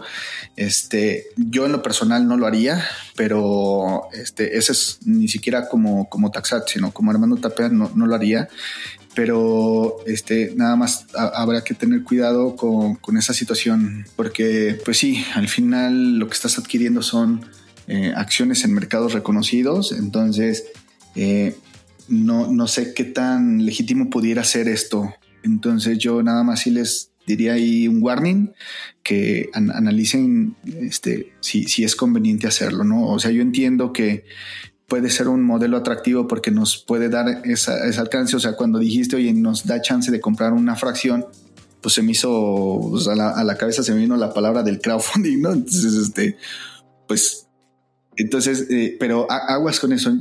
Sería lo único que les quisiera comentar ahí. No investiguen un poquito más a ver qué sucede respecto de que no está aceptado, regulado por por este, el, mercado. ¿no? Hay, hay nada más aguas con eso. Sí, mira, de hecho me ha caído mucho hate de mi comunidad de TikTok. Porque cuando yo veo TikTokers que la recomiendan, porque la plataforma muy inteligentemente también empezó a agarrar TikTokers para que la recomendaran y les da un código de afiliado y ellos ahí están monetizando. Entonces todo el tiempo están de invierte en Flink, invierte en Flink. Cuando yo empecé a revisar que no está avalada ante la CNBB, dije, wow, le estás dando información a la comunidad, a los chavitos que están entre 20, 25 años, de un broker no regulado y obviamente yo les doy como en videos la parte del warning de saben que si estás con un broker no regulado y por cualquier situación no este, llega a quebrar, tus acciones o tus títulos no están respaldados. Cuando estás con un broker regulado, lo peor que puede pasar es de que te cambies con tus títulos así intactos a otro broker para que no tengas ningún problema y es ahí donde entra la parte del Ineval. Pero sin embargo, en este caso, cuando estás jugando como que al, casino de que estás metiendo tu dinero en algo que no está sustentado, pues sí puedes tener un, este, un peligro grande con tu capital y deja que sean a lo mejor este, 150 pesos, pero los chavos le van metiendo, le van metiendo sus 30 pesos o 50. Ya cuando mero sienten, imagínate un, chico que está haciendo sus pininos, ya le metió sus 5 mil pesos con mucho esfuerzo y le pasa una situación muy fea así, ya no va a volver a querer invertir en ningún otro lado. Entonces vas a perder un inversionista con mucho potencial. Y eso a mí me preocupa mucho, por eso este hate que me ha caído en, la parte del TikTok, este, en esta plataforma. Pero mi obligación es darle como que las bases, decirles tengan cuidado con esto, porque les va a pasar esto. Y en su momento, si llega a pasar, pues no voy a decir se los dije, pero cumplo con la responsabilidad de darles toda esta difusión, porque no me gustaría tener 20 años y que en su momento me caiga un problema con una plataforma no autorizada por la CNBB y ya no quiere invertir después de eso, ¿no? Entonces sí es, sí es bien importante. Sí, la verdad es que eso es muy importante. Eh, hay ya muchísima información. Eh, métanse a la página de, la CNBB, exploren la página de la FICO, la, Conducef. Hay mucha información sobre eh, plataformas reguladas o sobre algunas plataformas que ya han sido identificadas como maliciosas. Este, ustedes son, eh, pues, los, chavos, pues, son, generaciones son muchísimo más inquietos, píquenle el internet, métanse a, las páginas de, del gobierno, páginas este, pues reguladas y, traten de ver este, la información que hay ahí, hay listados de, de algunas compañías pues, que se han identificado como no como maliciosas. Entonces sí, tengan, tengan mucho cuidado. Este, pues sí, yo me acuerdo, vas a la, escuela y la verdad es que juntar 5 mil pesos es un verdadero reto. Entonces coincido contigo. Y pues al final lo más preocupante es que matas el espíritu de un potencial inversionista. Entonces, este, pues ten, cuidado y como, como lo dices, ahora el mundo de, entrar a comprar acciones en, el, mercados reconocidos, la verdad es que ya está al alcance de bien poquito dinero, ¿no? O sea, hay muchas emisoras mexicanas, este, me parece que hay como 160 emisoras mexicanas, pero las que tienen como, como mayor bursatilidad, pues creo que hay como 40 que las puedes empezar a seguir y, la verdad es que son acciones este, baratas, ¿no? ¿no? No son títulos muy, muy caros, pero puedes empezar este, con estas marcas mexicanas que pues las has crecido con, con ellas, has convivido con ellas, pues a lo mejor puedes iniciar con, ellas, ¿no? Para comprender qué es lo que sucede, juntando más capital, pues dar brincos a, a compañías o a instrumentos un poquito más sofisticados. Pero sí, sin duda, hay que, hay que estar bien pilas con, con esto. Muy bien, pues vamos a entrar a nuestra sección de emprendimiento. Esta sección es la más amada por nuestra audiencia porque les gusta básicamente qué es lo que hace un gran líder como tú Armando para ser exitoso en la vida. Regálanos cuál es tu rutina desde la mañana que te despiertas para ganarle al día, para ser exitoso y regálanos cinco tips para poder ser personas de éxito como tú. Muchas gracias.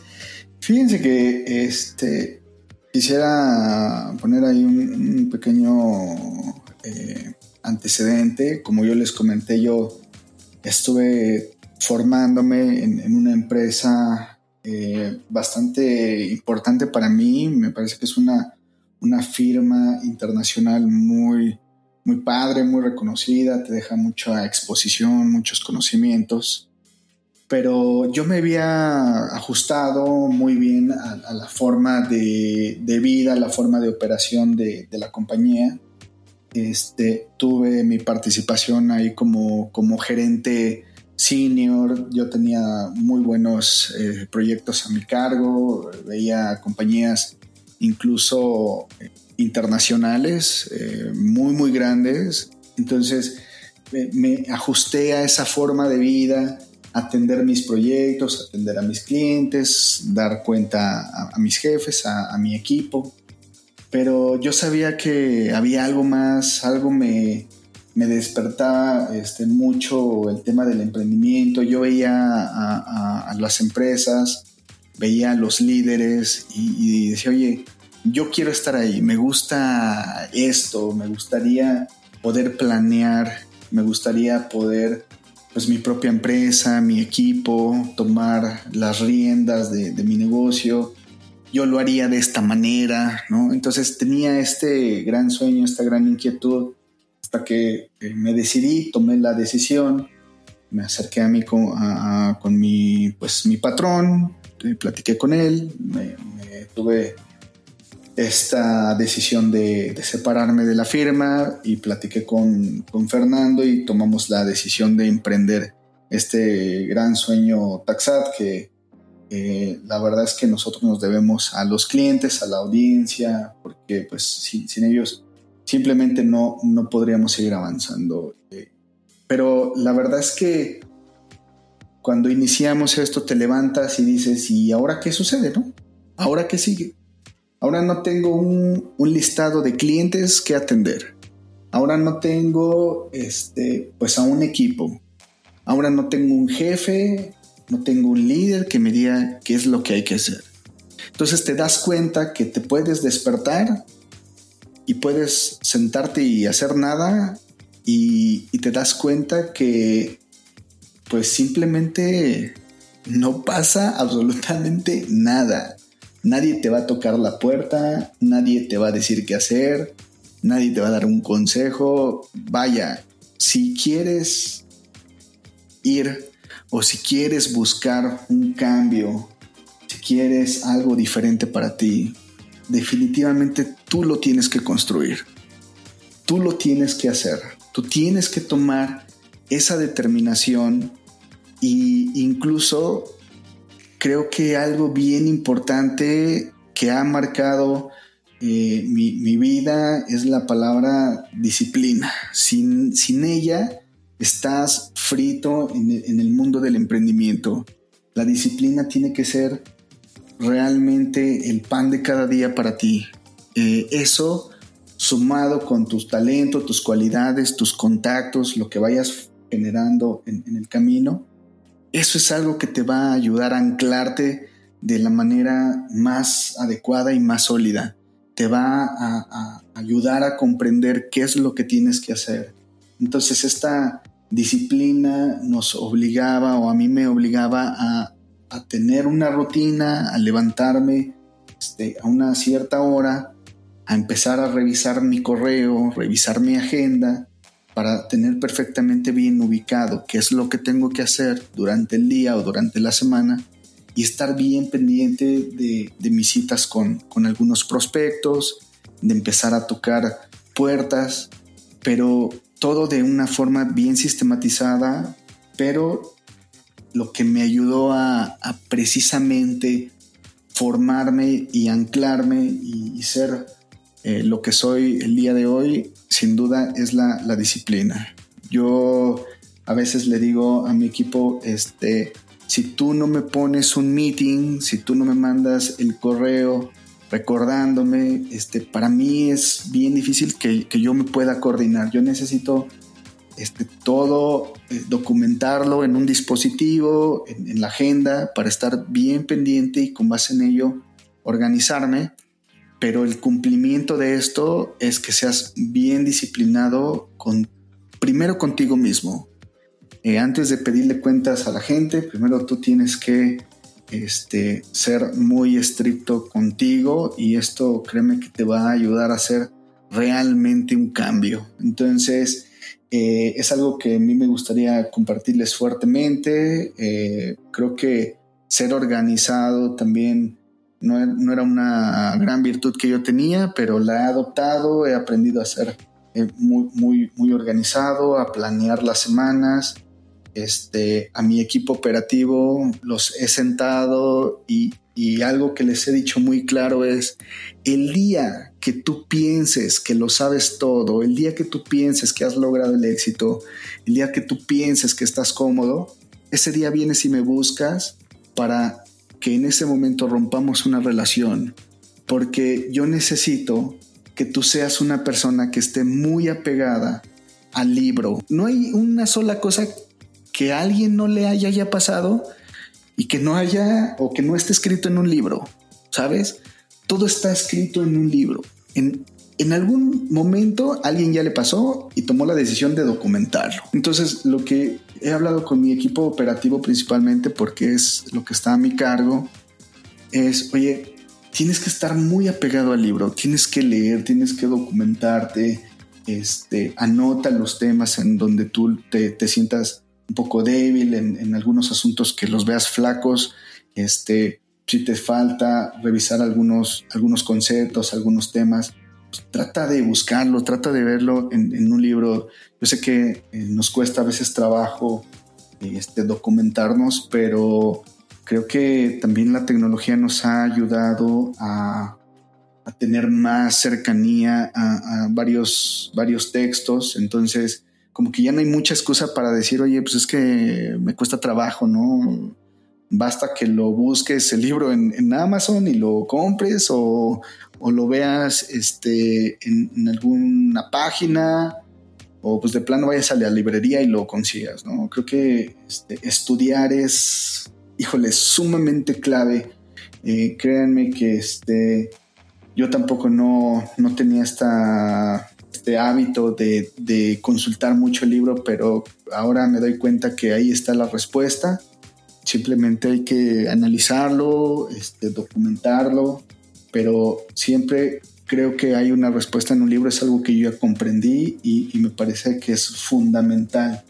Eh, aquí tenemos una filosofía muy fuerte que a veces, mientras cuando no estás acostumbrado, te, te cuesta entenderlo, pero somos de una comunicación muy directa porque las palabras cuando son sí o no son tan fuertes que, te, que, no te queda duda.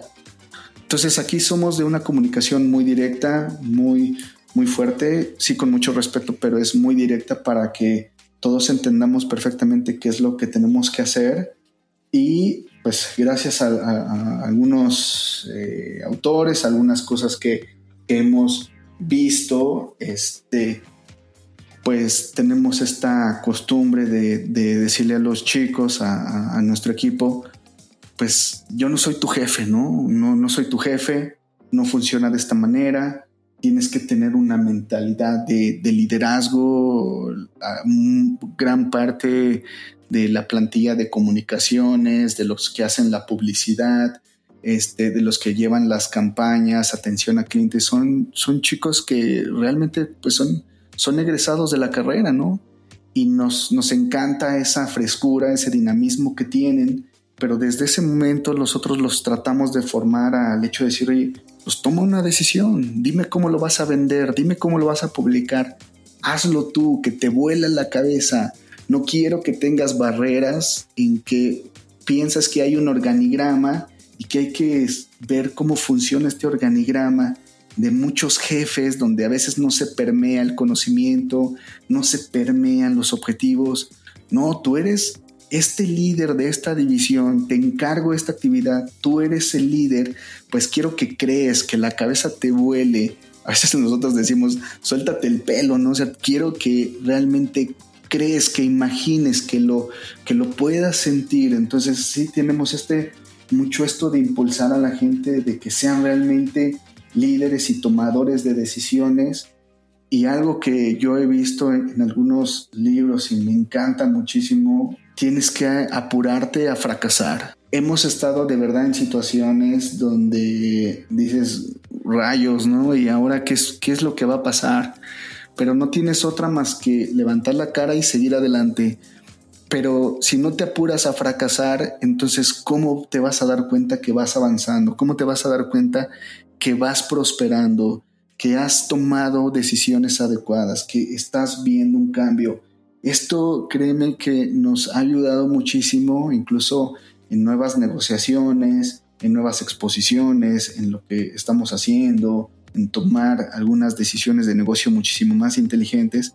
Pero si no te atreves, si no tomas la decisión de apurarte a fracasar, entonces, ¿cómo es que lo vas a hacer? ¿no? Es indispensable aceptar que en algún momento de la vida vas a tropezar, te vas a frustrar, pero no tiene nada de malo, hay que frustrarse, hay que sentirse derrotados, hay que, bueno, está bien ya, pero ¿sabes qué?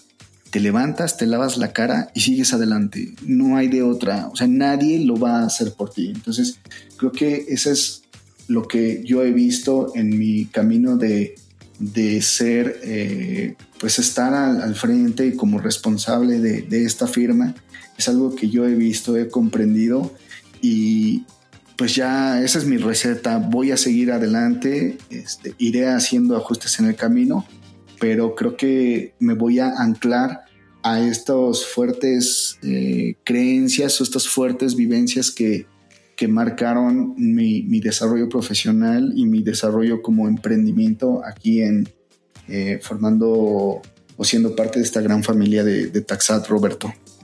No, pues Armando, nos acabas de regalar una arenga totalmente inspiradora. Espero que todos los empresarios que nos estén escuchando y los que se quieren aventar a hacer su nuevo negocio, tomen esta última parte del podcast para inspirarse y tomar esta receta de alguien que ya lo vivió, que le costó ese camino, que tomó la decisión de dejar su trabajo seguro, su zona cómoda, para emprender. Y ahorita se está dando con el resultado. Yo te quiero felicitar porque realmente yo admiro mucho a las personas que dicen una cosa y se nota en los hechos el resultado. Y te voy a decir por qué se nota en los hechos, porque quiero reconocer a, tu, a tu colaboradora Nayeli porque estuvo muy preocupada. Para los que no saben, este podcast se está grabando el día sábado 21. Son ahorita alrededor de las 9 de la noche. Seguimos platicando. Y esta Nayeli en su momento me ayudó con la parte de la coordinación, se preocupó, te avisó a ti, oye, este Roberto se va a conectar contigo. A mí me estuvo pidiendo la información, muy preocupada porque ya se acercaba el día del podcast. Y creo que esto que nos dice es que la gente debe de tomar el sentido de la responsabilidad de la parte que le toca está reflejado totalmente con tu equipo. Yo conocí apenas a Fernando para pedirle la oportunidad de hacer estos podcasts con ustedes y también es un tipazo en el cual se ve el liderazgo que manejan con su empresa y eso va a hacer que se genere una empresa corporativa lo más sana posible. No dudo que esto va a terminar creciendo. Taxat va a ser una de las mejores empresas de, de, contaduría, de impuestos, de, de, innovación, porque ya te estás metiendo en terrenos pantanosos de las fintech que a lo mejor algunos que están en el sistema tradicionalista no han querido abordar. Y eso te lo aplaudo bastante y sobre todo lo que nos acabas de regalar de, de tu aprendizaje de esta, de esta parte de ser emprendedor. Entonces, no se preocupen, en la cajita de información del podcast voy a dejar las ligas de Taxad, este, donde se pueden comunicar con ellos, su página, como siempre lo hacemos para que ustedes puedan este, comunicarse por si tienen alguna duda de impuestos. También yo sé que nos podríamos pasar aquí cinco horas en el podcast, pero no se trata de eso. Va a haber otros dos episodios. De hecho, la estrategia que hicimos con Taxat es de que vamos a hacer una trilogía como la Guerra de las Galaxias. Siguen otros dos programas entonces ahí vamos a sacar más dudas. De alguna manera les pido una disculpa si todas las preguntas que me hicieron llegar no se respondieron, pero yo creo que la esencia de lo que necesitamos aprender de impuestos en este podcast quedó muy claro con toda la experiencia de estar Armando y sobre todo podemos seguir aprendiendo acercándonos con ellos y pidiéndoles la asesoría y en su momento que nos ayuden a cumplir con nuestras obligaciones fiscales. Pues bueno, te agradezco mucho Armando tu tiempo y qué bueno que nos acompañaste en este gran episodio de podcast. Pues yo encantado, eh, muchísimas gracias. Por favor, eh, cualquier duda, comentario, acérquense a Taxada, a sus redes sociales. Eh, estamos la verdad es que haciendo una gran campaña para ayudarlos, para compartir información de valor. Agradezco a todo tu auditorio y, a ti, Roberto, por el espacio. Muchas gracias por invitarnos y pues deseosos y con muchísimo gusto nosotros eh, del lado operativo podemos participar eh, en algún otro podcast que nos quieras invitar. Nosotros siempre con muchísimo gusto y abiertos a, platicar y compartir con tu comunidad. Muchísimas gracias y felicidades por la gran labor que tu comunidad y, y tú están realizando. Muchas gracias. Muy bien, pues con esto mis chuchos cuereros ya son todos unos inversores y unos conocedores en lo que son rendimientos, pago de impuestos y todo lo que necesitas para cumplir con tus obligaciones fiscales. Yo soy Roberto Medina Martínez. Chao. Este fue el podcast de FinTech Ando, un podcast de Roberto Martínez, el podcast donde serás un chucho cuerero de las FinTech. Sigue a Roberto Martínez en recargartucarter.com y en sus redes sociales, Twitter, Facebook e Instagram.